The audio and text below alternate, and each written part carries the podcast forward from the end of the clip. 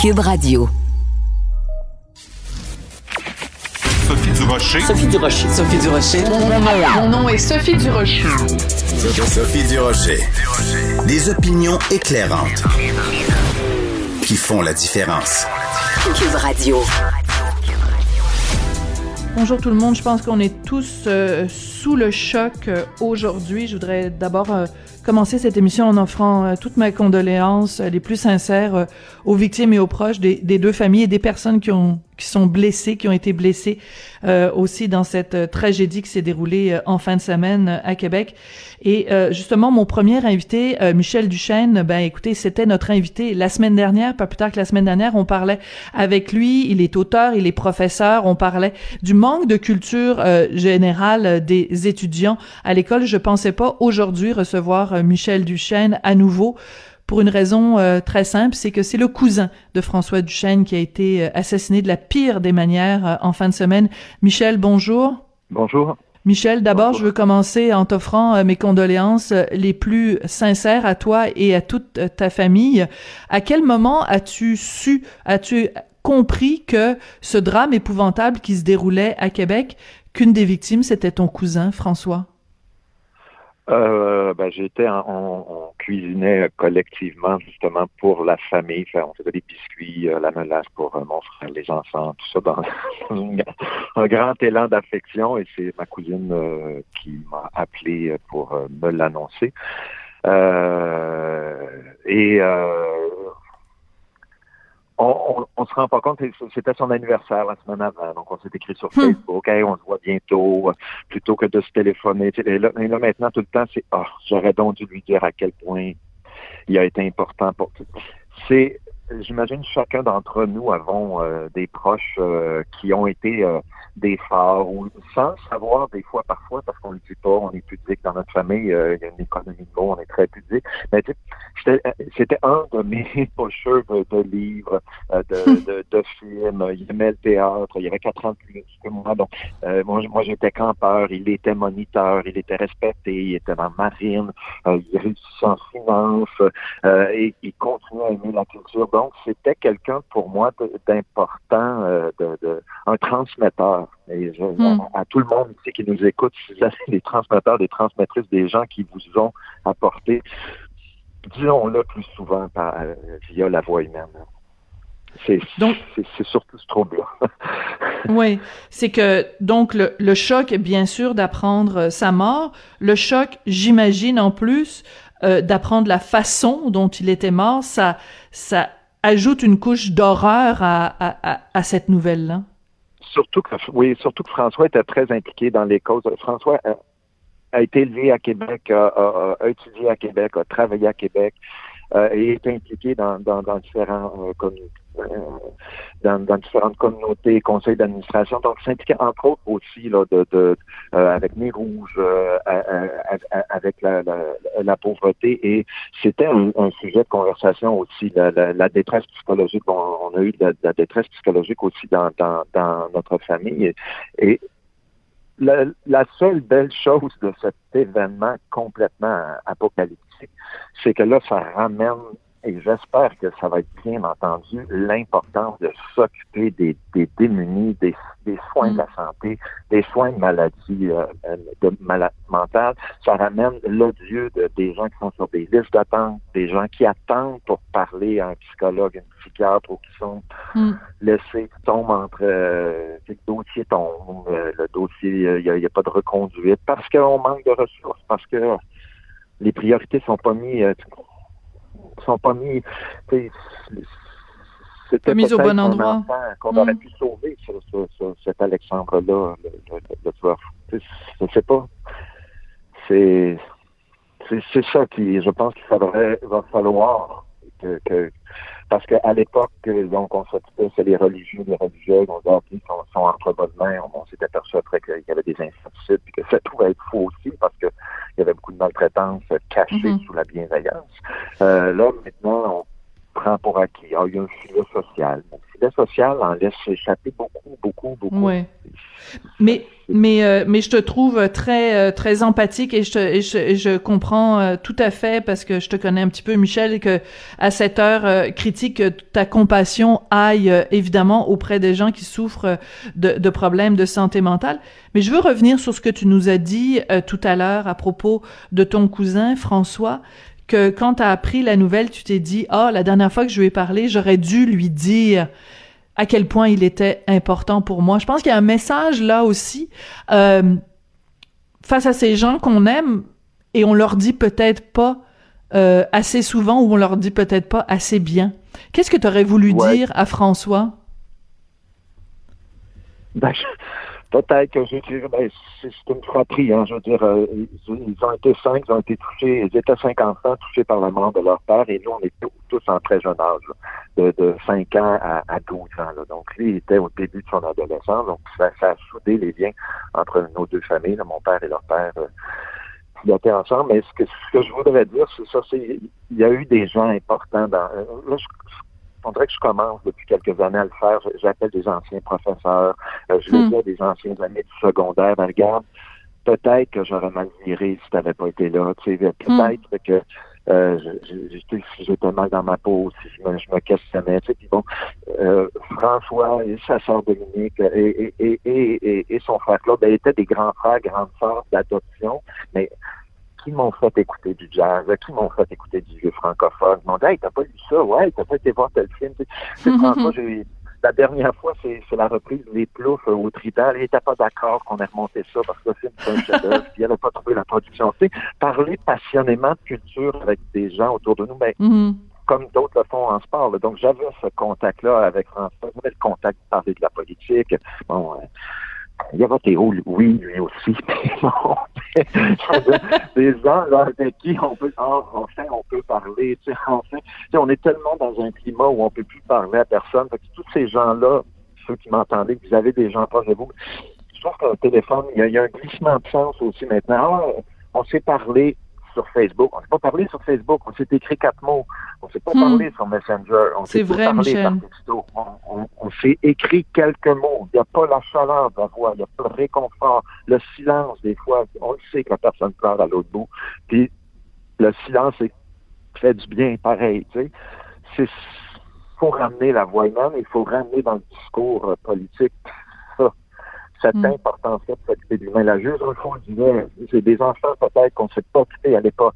C'est des délinquants qu'on ne sait pas C'est des classes qui sont surpeuplées. Là. Je vous pense dans un cours d'école de, de, je m'en vais retrouver des, des classes surpeuplées là, parce qu'il n'y a mm. pas assez de travailleurs sociaux, il n'y a pas assez de psychologues.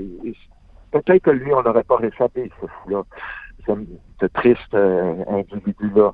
Peut-être pas. il y en a tant d'autres que oui, on peut, on peut, on pourrait encore échapper, mais c'est parce que la priorité n'est pas mise sur lui-même. Tu sais, moi, moi, les, on avait des colères avec François, mais tu sais, des milliards, les milliards sont donnés à des bombardiers. Il y a d'autres qui disent, hey, on s'occupe, nous, chacun de notre part, de conseil d'administration, de petits organismes communautaires qui en arrachent. Hmm. On voit ces millions-là, ces parachutes dorés-là, tu sais, on avait cette, euh, ces conversations-là d'indigner avec François. Oui, cette indignation. Ouais, C'est une indignation là, qui nous peut se lever. On a eu fait une révolution tranquille. Là, on devrait peut-être faire une, révolution sonore. Oui. Euh, en quelques mots, je sais que c'est difficile de résumer euh, quelqu'un en quelques mots, mais pour ceux qui ne connaissaient pas François Duchesne, ton cousin décédé en fin de semaine, tu nous le décrirais comment? Euh, ben, c'était un, général de troupe. Ça, a toujours été hum. un leader. Il était jeune, il était moniteur coordonnateur d'un camp de vacances à Rimouski. Dans la marine, il était euh, le, leader de sa gang, euh, directeur chez Desjardins, directeur au marketing au musée. Euh, c'était un rassembleur. C'était un rassembleur qui s'impliquait dans sa communauté, qui ne vivait pas dans sa bulle dorée. Hmm. C'était tout à son honneur. Absolument. En, silence, un peu aussi. Les, les leaders silencieux, les, ceux que en économie de mots parfois, là, il y avait un rire très fort, impressionnant. certain. Ben, je pense que c'est ce souvenir-là, même si je l'ai pas connu, tu nous l'as tellement bien décrit. C'est euh, ce, ce, rire-là, peut-être qu'on qu'on va garder euh, à l'esprit quand on pensera euh, à ton cousin François Duchesne. Donc encore une fois, Michel, vraiment sincèrement, Merci beaucoup d'être venu témoigner en hommage à ton cousin. Et puis je pense qu'on va tous retenir cette leçon-là. Quand on parle aux gens qu'on aime, on n'attend pas qu'ils ne soient plus là pour leur dire à quel point ils sont importants pour nous. Merci beaucoup, Michel. Merci à vous. Michel Duchesne, donc, qui est auteur de l'écrivain public, entre autres, euh, qui est professeur. On l'avait interviewé la semaine dernière, donc, qui est venu rendre hommage à son cousin François Duchesne, décédé en fin de semaine à Québec dans des, des circonstances que vous connaissez. Sophie Durocher. Une femme distinguée qui distingue le vrai du faux. Vous écoutez Sophie Durocher. Une des deux victimes de l'horrible tragédie de Québec, François Duchesne, était directeur du marketing et des communications au Musée national des beaux-arts euh, de Québec, le musée qui va d'ailleurs lui rendre euh, hommage au cours des prochaines heures. On va en parler avec Jean-Luc Murray, qui est directeur général du Musée national des beaux-arts euh, du Québec. Monsieur Murray, bonjour. Merci d'avoir pris le temps de nous parler aujourd'hui. Écoutez, c'est pas facile, mais on voulait absolument le faire pour François. Parlez-nous un petit peu de François comme collègue de travail, Monsieur Murray. Ben, écoutez, François, c'était le, collègue de travail idéal, euh, engagé, euh, dévoué, euh, toujours dans le mode solution, qui aimait les gens. D'ailleurs, on, voit un peu comment les témoignages affluent pour mm. lui, parce que c'est quelqu'un, là, quand on pense au drame, est arrivé, là, on essaie de penser qu'il y a des bonnes personnes sur Terre comme François. Donc, euh, ça nous rassure, même sans. On, vit des moments très difficiles pour, pour nous, pour lui surtout, pour sa famille, pour ses proches, pour, la société en, en entier, parce qu'on sent que la façon dont ça s'est passé, là, ça, entre aussi dans la sphère publique, ce qui, imagine, n'est pas facile à gérer pour sa famille. Hmm. Je vous sens très ébranlé, Monsieur Murray. Qu'est-ce que vous avez décidé de faire au musée pour rendre euh, hommage à François Duchesne? Ben, écoutez, on trouvait important justement de, prendre le temps de, de souligner en fait ses qualités comme être humain. C'est un gars exceptionnel. Donc on, on va lui faire un petit clin d'œil en, illuminant le pavillon La Sonde hmm une boîte lumineuse avec la couleur verte. C'est un gars d'espoir, c'est un gars de nature. Puis il a beaucoup travaillé d'ailleurs. Il nous a poussé pour dire que le musée devait illuminer ses pavillons pour euh, adopter des causes. Donc c'est grâce à lui. Ah oui, c'est lui qui avait fait en sorte, excusez-moi de vous interrompre, c'est lui qui avait fait en sorte que justement le, magnifique pavillon La Sonde soit euh, puisse être illuminé? Oui, en fait, euh, quand on avait eu une demande là, pour illuminer pour, je pense, euh, le jaune pour les jonquilles, le cancer, euh, il était bien déçu qu'on puisse pas y arriver parce qu'on n'avait pas les équipements, puis il a amorcé hum. Une discussion avec les équipes pour y arriver, puis il y avait plein de défis techniques. Puis je sais qu'il était très fier. Il habitait à côté du musée, donc il voyait le musée de sa de sa fenêtre. Et il nous envoyait là chaque fois des photos pour nous dire combien c'était beau euh, l'illumination du pavillon. Donc pour lui, on va on va faire un moment là, justement avec une couleur qu'on n'a jamais utilisée, le vert. Et puis, euh, on veut que les gens viennent au musée pour se réunir, là, pour lui rendre hommage demain à partir de 18 h une espèce de vigile. Je sais que les membres de sa famille seront là. Hmm. Bien sûr, les collègues du musée, puis euh, ses amis, ses proches. En fait, c'est compliqué le, contexte de la pandémie. On a envie de, se voir en vrai, mais il faut respecter aussi euh, les règles. D'ailleurs, François était le premier, là, quand on avait ouvert le musée, à insister sur le fait qu'il fallait faire ça euh, de façon sécuritaire. Mais voyez-vous, mm. on parlait avec lui euh, une semaine là, de, de l'avenir du musée, de l'ouverture de nos autres expos. Puis là, on se retrouve à parler de lui au passé. C'est un peu terrible euh, pour tout le monde. Mm. C'est d'une grande, d'une grande tristesse, en effet.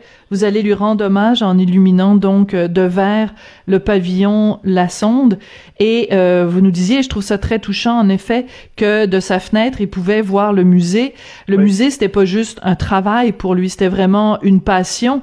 Et euh, entre autres, je pense à l'exposition Frida Kahlo, Diego Rivera, qui est une exposition magnifique qui a, qui, a, ben, qui a, lieu en ce moment au musée, même si le musée, on peut pas y aller. Mais à quel point c'était important pour lui, le pouvoir de l'art aussi d'apaiser notre douleur.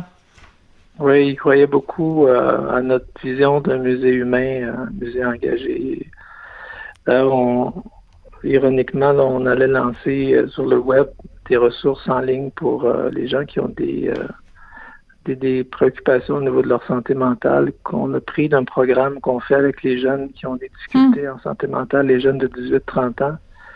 Et on pense donner le nom de François à ce programme-là parce que malgré tout ce qui s'est passé, il croyait vraiment que la culture est un espace d'humanité, d'apaisement, un espace nécessaire. Donc, euh, ça nous renforce tout simplement dans ce qu'on avait amorcé avec lui. Et puis, euh, je pense que ça va nous permettre de faire du sens de ce drame-là parce que pour l'instant, on est plus dans l'incompréhension, voire euh, c'est réel. On n'arrive pas à, imaginer que c'est arrivé à un gars aussi gentil, aussi humain.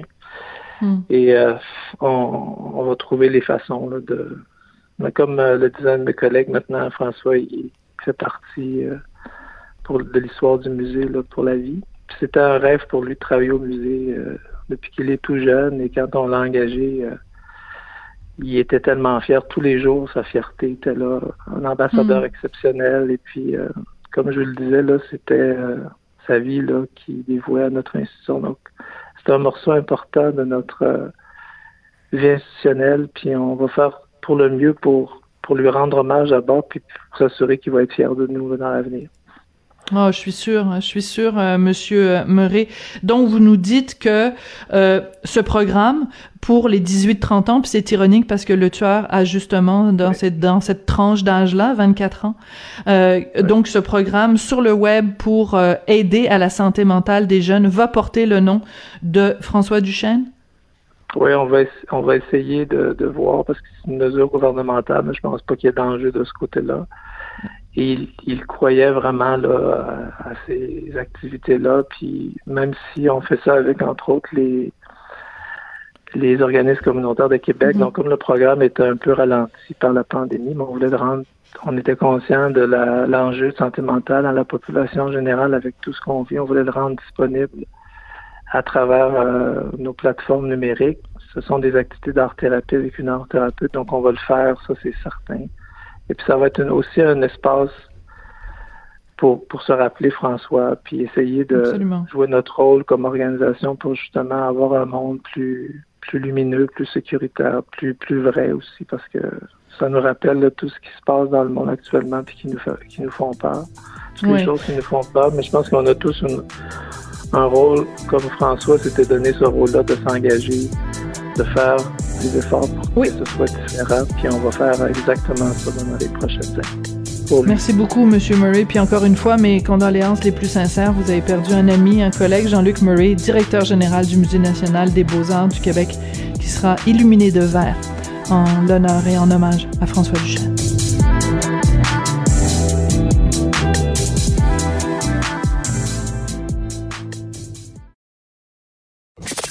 Avertissement. Cette émission peut provoquer des débats et des prises de position pas comme les autres.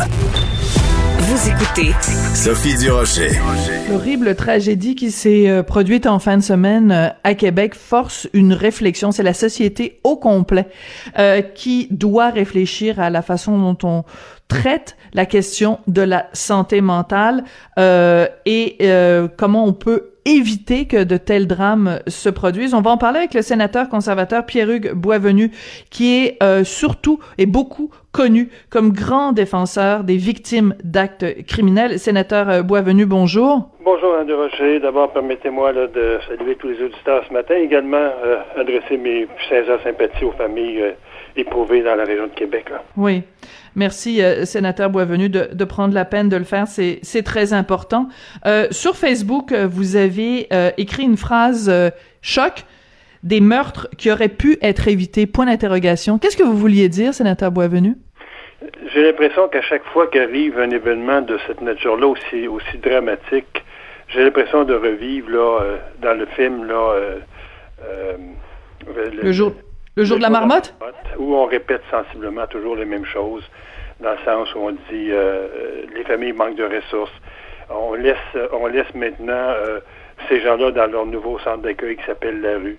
Donc, c'est des gens qui sont laissés eux-mêmes. Mais ici, je veux bien préciser, parce que je me fais souvent critiquer quand je parle de ce sujet-là.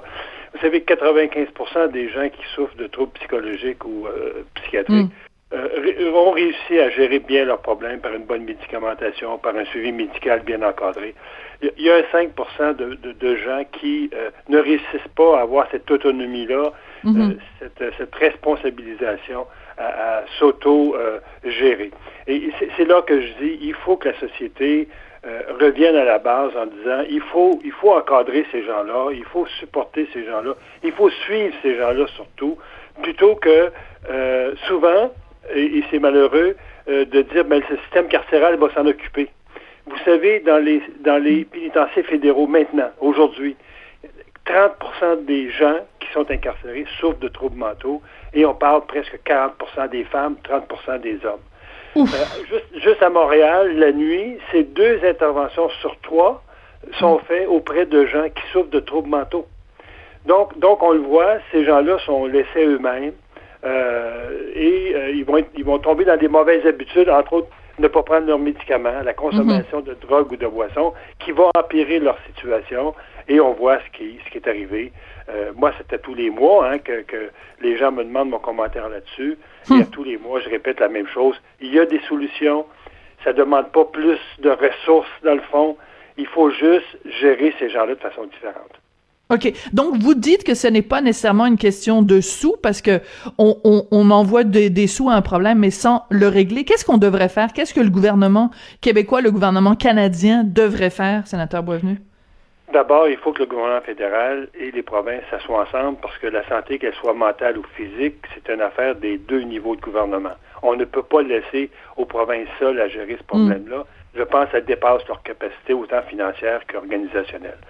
Vous savez, je l'ai dit tantôt, 30% des hommes au Canada, on parle d'à mm. peu près 3 000 hommes, coûtent chaque année, écoutez bien, là, chaque année, 200 000 par individu, parce mm. que c'est le coût dans le système carcéral canadien pour une personne qui souffre de troubles mentaux. Et si ces gens-là, on les encadrerait dans la société, il y a des projets mm. qui existent, entre autres, j'en connais un très bien qui s'appelle At Home chez soi. C'est des habitations euh, encadrées avec un couvre-feu, suivi médical et on hmm. réduit la récidive de 90 C'est énorme. il nous coûte, il nous coûte par année 50 000 plutôt que 200 000 si on veut se fier au pénitencier pour encadrer ces gens-là. Donc, on prévient en amont, on travaille en amont, on travaille dans la prévention plutôt que, de la, que dans la, la, la punition. Vous avez dit un petit peu plus tôt, euh, sénateur Boisvenu, et je trouve que c'est très important, en effet, de le mentionner, de le marteler, c'est seulement 5% des gens qui souffrent de, de, troubles mentaux qui s'en vont, qui passent à l'acte, comme on dit. Euh, les 95% restants euh, gèrent par la prise de médicaments, par des thérapies, toutes sortes de choses. Le, il faut qu'on se parle aussi de l'accès, parce que je regarde euh, les, les, statistiques au Québec, euh, on, on, on dit que ça prend en moyenne 24 semaines pour avoir accès à un psy. C'est pas normal, ça, sénateur Boisvenu, que si s'il y a des besoins criants, que quelqu'un est, mettons, en situation d'urgence, on lui dit, ben, ta situation est urgente, mais c'est quoi, ça va prendre six mois avant que tu puisses voir quelqu'un. Ça n'a pas de sens. Vous avez tout à fait raison. Et là-dessus, des cris d'alarme qui sont lancés par les pères et les mères de famille qui ont un grand mm. garçon de 35 ans euh, qui souffre de troubles mentaux, euh, c'était tous les semaines. Euh, et le problème vient aussi du fait que dans la loi sur la santé mentale au Québec, les parents peuvent agir euh, de façon euh, judiciaire auprès de leur enfant pour qu'il soit intercepté, euh, interné 48 heures, prise de médicaments. Il faut que le danger soit immédiat. Dans son enfant, il est rendu dans la maison avec un couteau prêt à vous agresser. Là, on dit changer la loi, parler d'un danger imminent. Et ça, Mme Durocher, ça fait 15 ans que je me bats avec le ministère de la Santé, avec l'association, ce qu'on appelle la FAPAM, qui est la Fédération des, des euh, familles de personnes atteintes de troubles mentaux. Ça fait 15 ans qu'ils se battent, eux mm. aussi, pour changer un mot dans la loi lorsqu'un parent euh, sait que son enfant est en fugue, a 40 ans, prend pas ses médicaments. Mm. Pourquoi qu'on fait pas comme on faisait dans les années 80? Les policiers interviennent, cherchent le jeune homme ou la jeune fille, mais majoritairement c'est des jeunes hommes.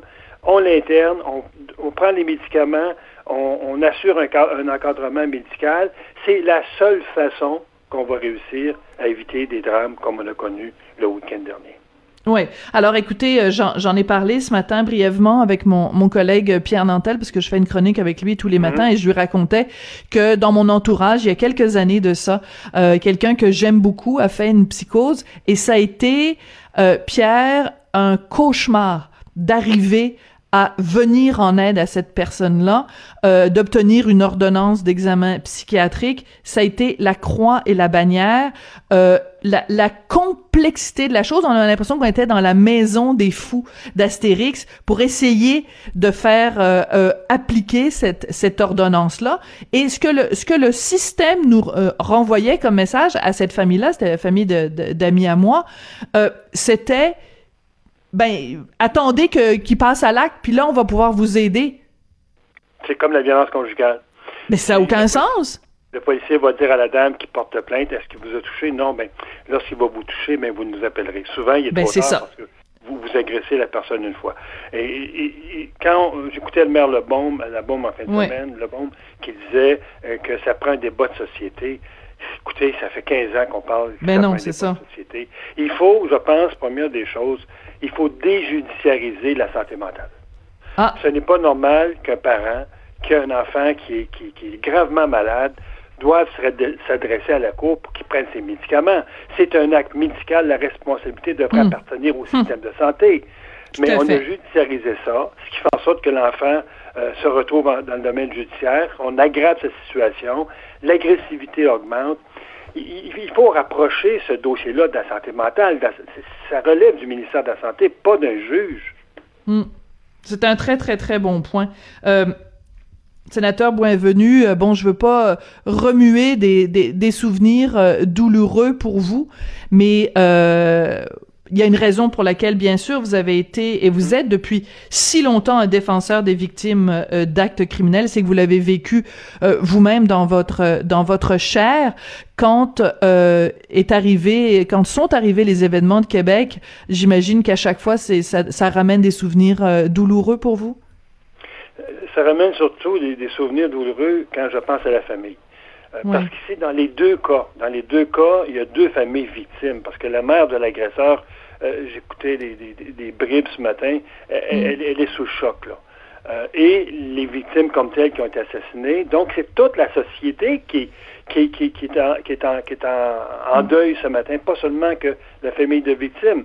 Euh, et, moi, je dis, ce problème-là a été créé par le gouvernement par une désinstitutionnalisation débridée, mais maintenant, c'est au gouvernement à prendre cette responsabilité-là, mm. parce que le gouvernement il a un peu de responsabilité dans ces gestes-là aujourd'hui. Il ne faut pas oublier ça. Il ne faut pas laisser à la famille seule gérer ce problème-là. C'est des mm. problèmes d'une complexité, je veux dire, trop grande pour les familles.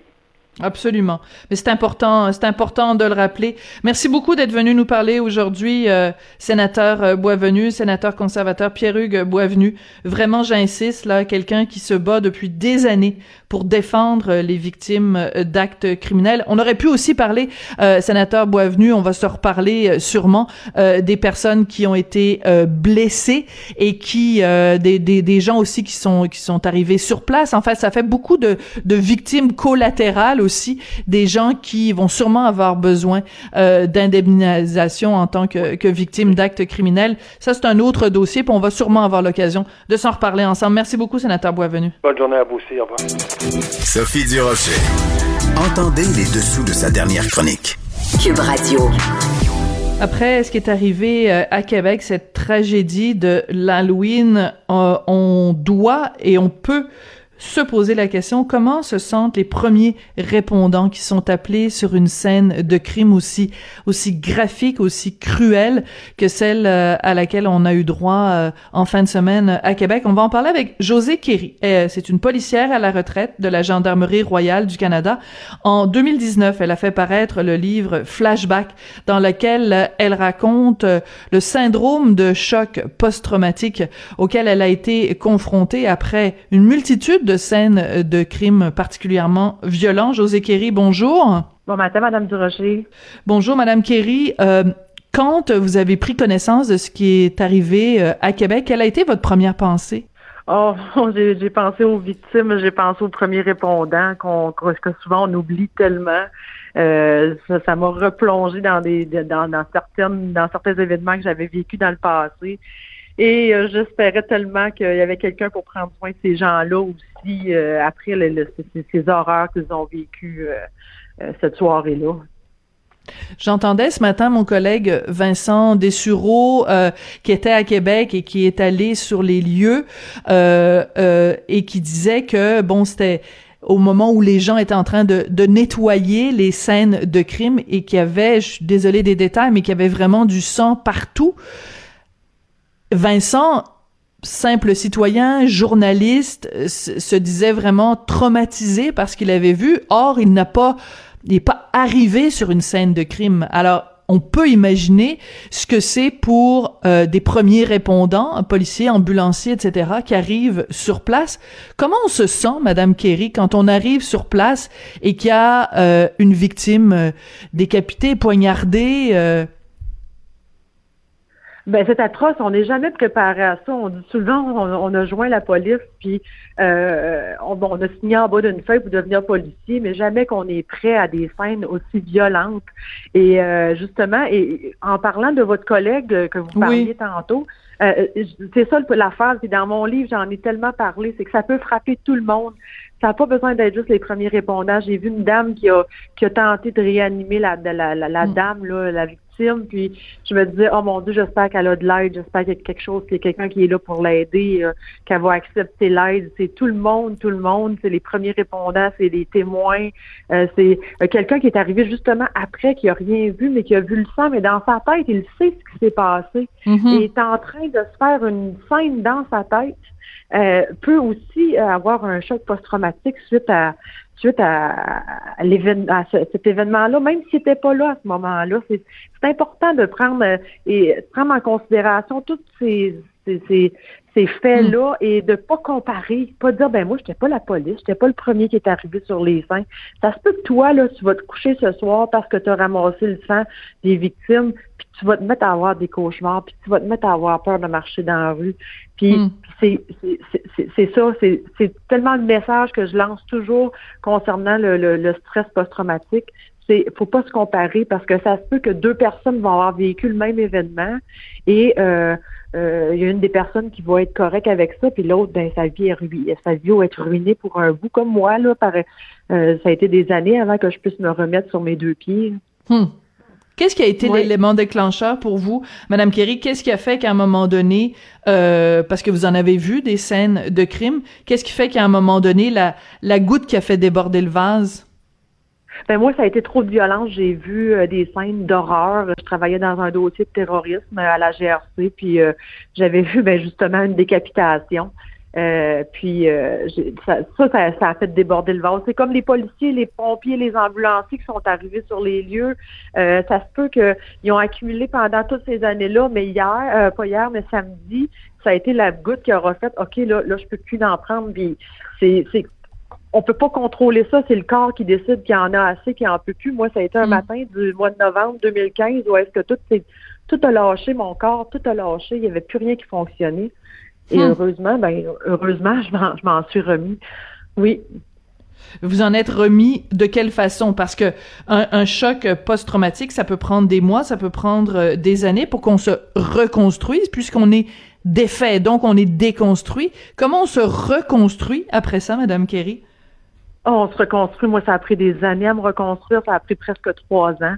Euh, c'est euh, faut aller chercher de l'aide. Faut aller chercher de l'aide. Moi, euh, je visais les, les, les, hauts rangs de la GRC, puis euh, du jour au lendemain, tout a été fini. J'ai été obligée de prendre ma retraite à 20 ans de service à 45 ans. Hum. alors que j'avais une carrière qui, qui roulait super bien, mais il a fallu que j'accepte l'aide, il a fallu que j'aille voir une, une, psychologue à raison de deux heures par semaine pendant deux ans et demi de temps. Il a fallu que je revive tout ce que j'avais vécu pour être capable de mettre ça à la bonne place dans mon cerveau. Euh, en psychiatrie, je me suis ramassée en psychiatrie. Pour, c'est moi, j'apportais les gens en psychiatrie avant. Et là, hmm. c'est moi qui ai fait apporter en psychiatrie. Mais euh, ce moment-là, j'ai réalisé que c'était mes alliés, ces gens-là. Ces, ces gens-là allaient m'aider à m'en sortir parce que je voulais retrouver mon sourire. Je voulais revenir euh, comme, comme j'étais avant. Et heureusement, je suis revenue mieux que j'étais avant. Euh, Hmm. Après, après toutes ces années-là, euh, c'est drôle, je parle aujourd'hui, mais euh, aujourd'hui, je commence à chasser à mon nouveau bureau, euh, nouveau défi. Je suis directrice aux opérations d'une belle compagnie. Hmm. Euh, J'ai été capable de me tourner de bord. Il y a des gens qui me font confiance, qui me disent oui, tu as souffert d'une maladie mentale, mais moi, je crois en toi, puis je te donne cette opportunité-là de Wow. venir travailler avec moi de nouveau. Fait que euh, mon message, c'est aux gens là qui ont vécu ça de loin, de de près, de loin. Tu sais, je voyais une petite fille qui, qui est arrivée chez eux, sa maman a écrit un post sur Facebook, elle était toute pleine de sang, mais elle était vivante. Tu sais. Cet enfant-là peut être traumatisé. faut aller Ouais. chercher de l'aide. faut en parler, faut pas garder ça. Parce que moi, j'ai gardé ça pendant 15 ans de temps. Euh, Moi, ça avait été beaucoup de, la grosse violence que j'avais vécue. J'ai mis ça dans un petit tiroir qui fermait pas vraiment, mais je me suis dit, bof, moi, je suis faite forte, je suis une tough, j'ai pas besoin d'aide. Mais quand oui, je suis policière. C'est ça. ah oui, ça a frappé fois un million parce que euh, mon petit tiroir, il n'y avait plus de place à mettre rien dedans. Puis il a dit, OK, moi, je suis plus capable. J'en prends plus, là, plus une seconde, tu sais. Fait que, euh, puis c'est impossible de s'en sortir tout seul. Ça, c'est, ça se peut pas, tu sais. euh, il faut, moi, j'ai, créé une page sur Facebook, un blog où est-ce que les gens euh, sont venus me parler, sont venus me dire, euh, ben moi, je souffre de ça, mais tu sais, je suis pas une police, je peux pas me comparer à toi. Non, non, non, c'est pas vrai. Pas Hmm. vrai, monsieur, madame, tout le monde qui nous écoute, vous pouvez souffrir de troubles de stress post-traumatique. Puis je l'ai décrit dans mon livre avec 10 histoires différentes Absolument. de personnes que j'ai rencontrées pour dire ah, c'est un accident d'auto, c'est ça peut être n'importe quoi. Mais l'important, c'est ne comparez-vous pas avec les autres. C'est ça mon message vraiment qui est le plus important et de, surtout d'aller chercher de l'aide. Vous dites, euh, vous disiez tout à l'heure, euh, Madame Kerry, que euh, le fait d'aller consulter en psychiatrie, ça vous a permis de remettre les images au bon endroit dans mon cerveau. Qu'est-ce que vous voulez dire? Ben, je- ça, c'est pas en psychiatrie, c'est en, en, en psychothérapie. Euh, Oui. C'est que dans le fond, c'est comme si j'avais, comme si dans mon cerveau, j'avais un classeur que toute la, j'appelle ça la cochonnerie, là. C'est tout, c'est tout mis, là, pêle-mêle dans mon petit tiroir. Puis on a fait une thérapie qui s'appelle la thérapie IMO, qui est une thérapie, euh, l'intégration du mouvement oculaire. C'est comme si je prenais, par exemple, vous parlez des scènes de sang, hein, tu sais, les scènes de sang Oui. que les gens ont vues. Ça se peut que les gens, dans les prochains jours, les prochains mois, ça se peut que dans cinq ans, ça va être déclenché, que là, ils vont se remettre à voir les scènes de sang. Moi, j'en avais une particulièrement. Je n'arrêtais pas de voir des splashes de sang après un mur, même dans ma propre maison chez nous, est-ce que j'avais été en sécurité? Je ne l'étais plus. Et moi, je voyais des pendus, je voyais, tu sais, il y a tout, tout, tout plein d'affaires dans ma maison. Je, euh, et avec ce traitement-là, c'est que la psychologue ou le psychothérapeute ou, euh, va aller placer ça à la bonne place dans ton cerveau. Euh, euh, on- avec les mouvements des doigts, là, c'est IMO ou EMDR. J'invite vraiment les gens parce que beaucoup de monde, on dirait que c'est méconnu, les gens ne connaissent Ben oui. pas ça, ils souffrent de troubles de stress post-traumatique. Et avec ça, ce, ce traitement-là, c'est comme si je m'en vais prendre la cochonnerie dans mon tiroir, puis je m'en vais le placer d'une belle filière dans un beau classeur dans mon cerveau. Et moi, je fais ça avec mes scènes de sang, et quand j'arrive chez nous, il n'y a plus de sang après mes murs. Il a plus de pendu dans mon sous-sol. Monsieur qui voulait me tuer pendant des, des mois de temps, il veut plus me tuer dans mes cauchemars. Et moi, aujourd'hui, je peux vous dire que ça fait deux ans que j'ai aucun symptôme. Euh, toutes les flashbacks sont partis. J'ai plus rien. Je suis complètement re- je suis redevenue une nouvelle femme. On, on m'a re- reprogrammé mon cerveau à être heureuse de nouveau. Fait que ça Incroyable. faut s'accrocher à ça. C'est ça, parce que je pense, euh, bien sûr, euh, évidemment, aux, euh, aux, aux proches des victimes. Je pense, euh, par exemple, euh, aux conjoints qui sont arrivés sur place et qui Oh. ont trouvé la personne qu'ils aiment le plus au monde euh, dans des dans des circonstances que qu'on souhaiterait pas ça à notre pire ennemi.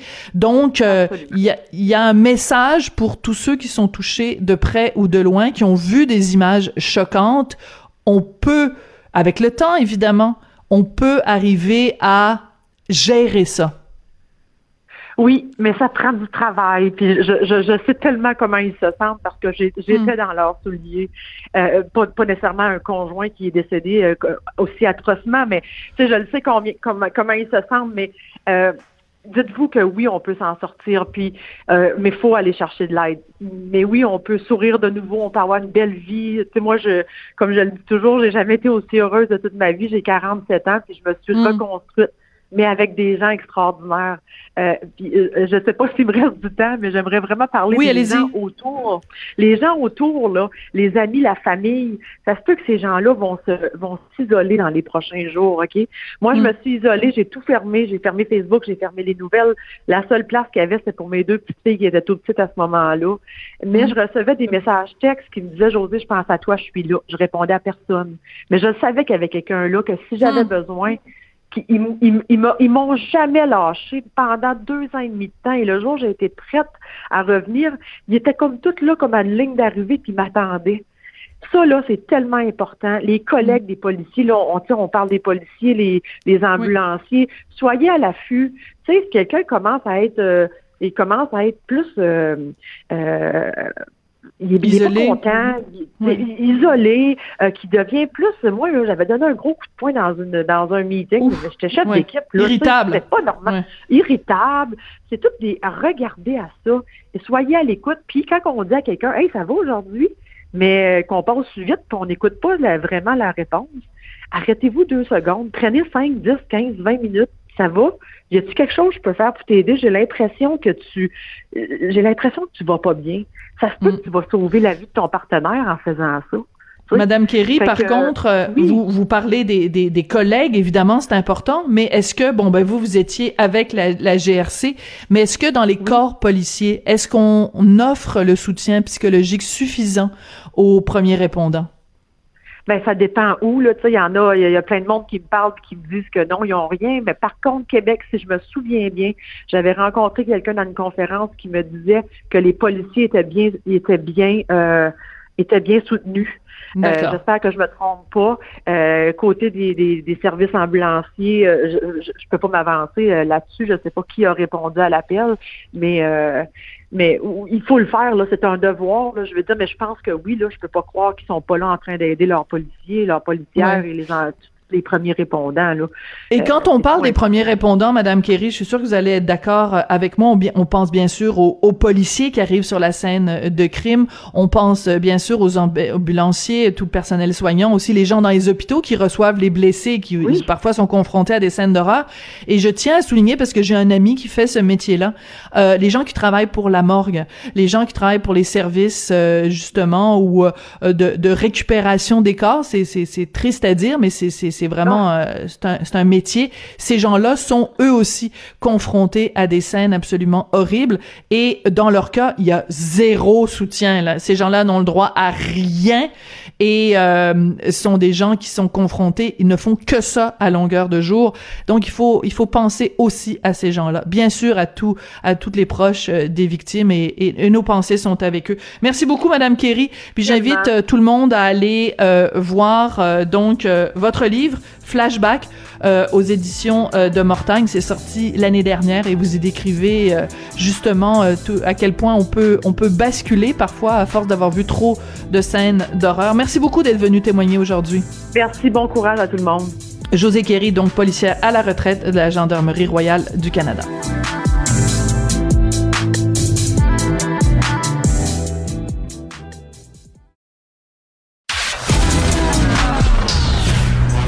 Culture aux affaires publiques. Vous écoutez Sophie Durocher, Cube Radio.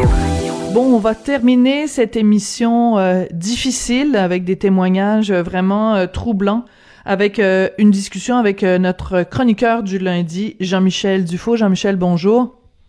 Oui, bonjour. Troublant, tu dis, moi, mon frère, mon frère habite à Québec, sur la ah, oui? juste à côté des remparts. Et il était à hum. Québec samedi soir. Alors, j'ai eu beaucoup, beaucoup d'inquiétudes, mais c'est exactement euh, au coin d'un des deux euh, crimes parce qu'il est vraiment là, la rue juste avant les remparts. Donc, quelle horrible histoire. Et puis, euh, oui, samedi soir, j'étais très inquiet. Et puis, ben, ben évidemment, mes condoléances aux familles et aux proches des victimes. quelle, quelle horrible histoire. Une histoire absolument horrible, en effet. Écoute, euh, Jean-Michel, euh, on ça a d'ailleurs plombé un petit peu l'atmosphère déjà, euh, déjà un petit peu euh, sombre du gala de la disque parce que bon, Louis-José Houd était devant une salle à moitié vide hein, à cause de la distanciation sociale. il y avait pas grand monde dans les studios de, de Radio Canada et il a réussi quand même et c'est tout un tour de force, Louis-José Houd, a euh, insufflé un peu d'humour dans cette soirée qui aurait pu être assez macabre et assez tristounette. Il est très bon. Euh, euh, vraiment, c'est vraiment difficile de faire de l'humour sans public. le rythme est cassé. Le rythme est cassé sans les rires. Mais malgré ça, il, a, il a réussi à me faire rire. Des fois, je me posais même la question s'ils n'auraient pas pu jouer, même mettre des rires en canne, comme dans les vieux galas euh, ouais. vieilles émissions américaines, parce que c'est comme c'est comme de l'humour sans public, c'est comme jouer du heavy metal a cappella. C'est oh, elle est très bonne. Elle est très bonne. C'est très dur de. Mais, mais Louis-José, vraiment, c'était que c'était bon. Il a aussi parlé de toutes les controverses de l'année. Il n'est pas passé à côté. Euh, il a fait un, super travail. Vraiment, je, suis vraiment impressionné par, par ce mec. C'est un, un, très gros travaillant, comme on dit. C'est un gars qui travaille vraiment beaucoup. Ça paraît. Euh, même dans son numéro personnel, dans ses spectacles, je trouve qu'il y a une évolution.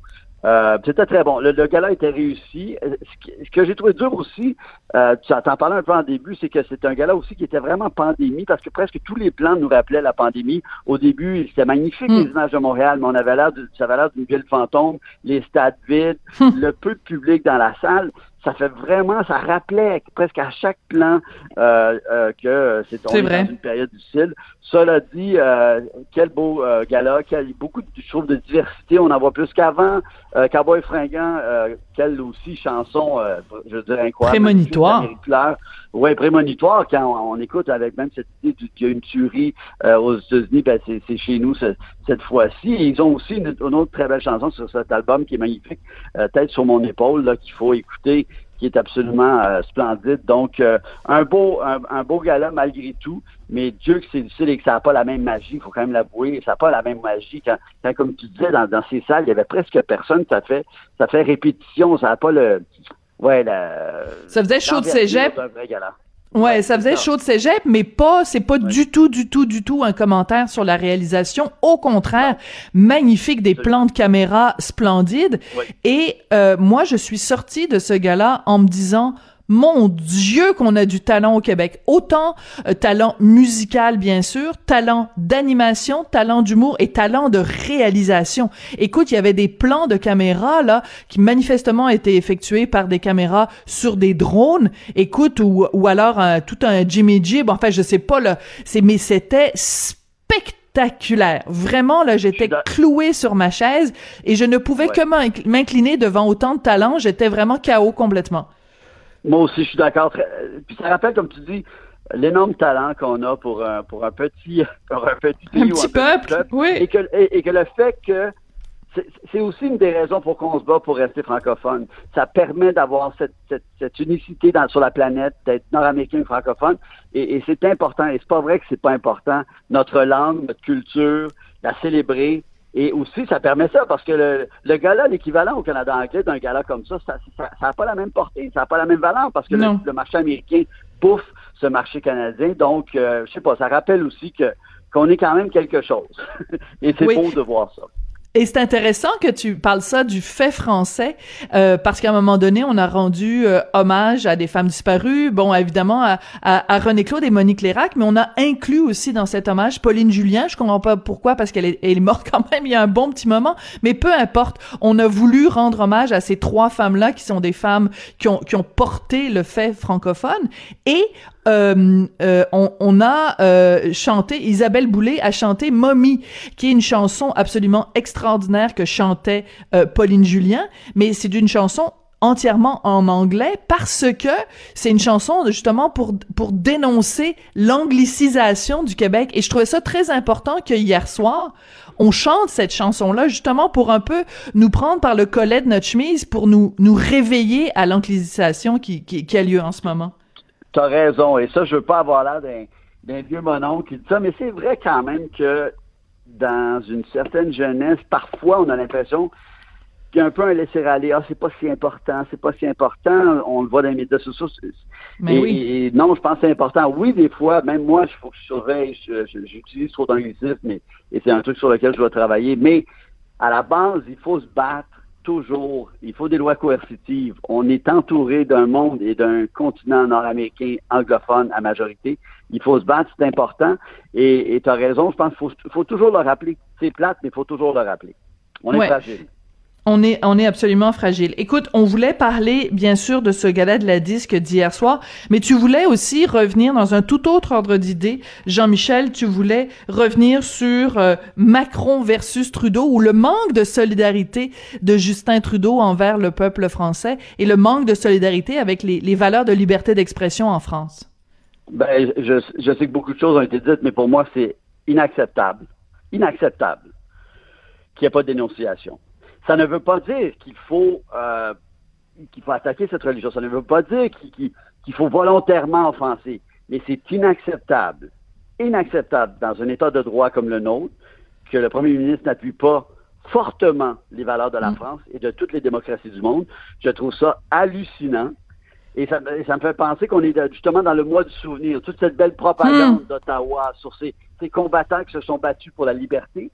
Vous allez me dire que vous allez pas défendre la liberté de faire une caricature, mais vous allez défendre la liberté de se venger et de couper la tête de quelqu'un, d'un professeur. Vous allez me dire hmm. que ça, ça a du bon sens. Je, hmm. suis complètement outré, choqué.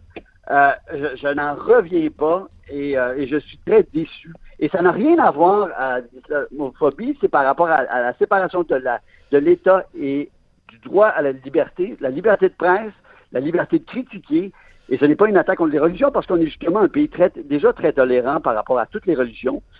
Et aussi, moi, je, tu sais, on en a parlé un petit peu, on parlait de pape. Moi, je disais que j'étais plus agnostique qu'athée, mais à un moment donné, il va falloir que les athées et les agnostiques de ce monde se lèvent, créent un parti, créent une église d'athées et d'agnostiques et se battent parce que là, ça, ça, fait, là. Il n'y a personne qui a la vraie preuve. Et cette, c'est sûr que c'est de l'intégrisme religieux, mais personne ne sait exactement c'est quoi le grand mystère de la vie. D'être si certain et de ne pas pouvoir critiquer alors que, attends, là, on va seulement le savoir probablement quand on va mourir, et même là, on n'est même pas certain de le savoir. Je veux dire, ça me fait halluciner qu'il n'y ait pas eu plus de solidarité envers Macron. Mais par contre, tu vois, j'ai vu euh, ce matin dans, le monde euh, hier que, que les Émirats arabes unis, oui. Euh, le ministre des Affaires étrangères, euh, comprenait euh, ce que disait euh, Macron et montrait une ouverture et, bravo pour ça parce que sinon c'est vraiment non c'est vraiment déprimant c'est déprimant ici qu'il n'y a pas eu plus de, de poignes pour pour appuyer la France absolument et cette manifestation ridicule à Toronto là ben, il y en a eu une à Montréal plus petite, là, mais oui, c'est ça. Il y a une, une manifestation euh, assez euh, imposante à Toronto de gens pour dénoncer l'islamophobie de la France. Et euh, à aucun moment on s'est pensé penché sur le sort horrible euh, des trois personnes qui ont été tuées à Nice et euh, ou sur le, le, sort sordide qui a été euh, réservé à Samuel Paty. Et je veux juste revenir sur Justin Trudeau brièvement. Dans son discours, il dit, ben oui, la liberté d'expression a des limites et il faut pas offenser ou blesser les gens de façon volontaire. Mais je, je, veux rappeler à M. Trudeau, qui manifestement n'est pas au courant, à quel point de toute son histoire, Charlie Hebdo a passé son temps à rire de les religions. Exactement. Exactement. Et, et, de façon et de façon dégueulasse là. Je veux dire, c'est un, un, un, journal satirique bête et méchant et vulgaire. Et je, le dis avec toute amitié là.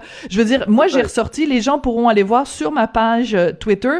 J'ai ressorti une caricature de 2012 d'une très très grande vulgarité qui aurait pu être et qui a dû être extrêmement choquante pour tous les catholiques du monde entier et, et en particulier de France, où tu vois une scène d'orgie entre le Père, le Fils et le Saint-Esprit qui sont en train de se sodomiser les uns les autres. C'est d'une très grande vulgarité, c'est très choquant et ça a été publié en 2012 par Charlie Hebdo. Mais il y a personne qui a été décapité après cette caricature-là. Et, si et si M. Trudeau veut condamner euh, les caricatures qui sont offensantes, ben les caricatures offensantes de Charlie Hebdo ne visent pas uniquement, bien au contraire, l'islam. Ah. Absolument. Et, et, le clergé musulman. Oui. Et, Alors, euh, euh, aussi rapidement, mais tous ces gens qui se disaient je suis Charlie, tous ces gens qui se disaient je suis Charlie, et accepter que l'autre a la liberté de parole, c'est aussi accepter des fois d'entendre des choses qu'on veut pas entendre. Mais ça fait partie de la liberté de parole et de la discussion. Et euh, non, moi vraiment, mais tu as absolument raison. J'ai vu ton Twitter et tu raison. il, tire partout. Et donc c'est correct parce qu'il tire partout. Exactement. Et euh, des, chiffres aussi, quand il y a eu les attentats contre Charlie Hebdo en 2015, quelqu'un s'est penché sur les 521, parce que bon, il publie 52 fois par année, fois 10, ça fait 521, et il y a seulement 7 fois sur 520 où les unes concernaient l'islam, et il y en a eu 21 une 21 couvertures de Charlie Hebdo où on riait du christianisme. Alors, cherchez l'erreur. Merci beaucoup, Jean-Michel. Toujours intéressant de te parler. On se retrouve lundi prochain. Jean-Michel Dufault, donc, et c'est comme ça que se termine l'émission. Je voudrais remercier Sébastien Laperrière à la mise en onde et à la réalisation et remercier Hugo Veilleux qui est de retour avec nous à la recherche. Merci beaucoup d'avoir été là, puis on se retrouve demain.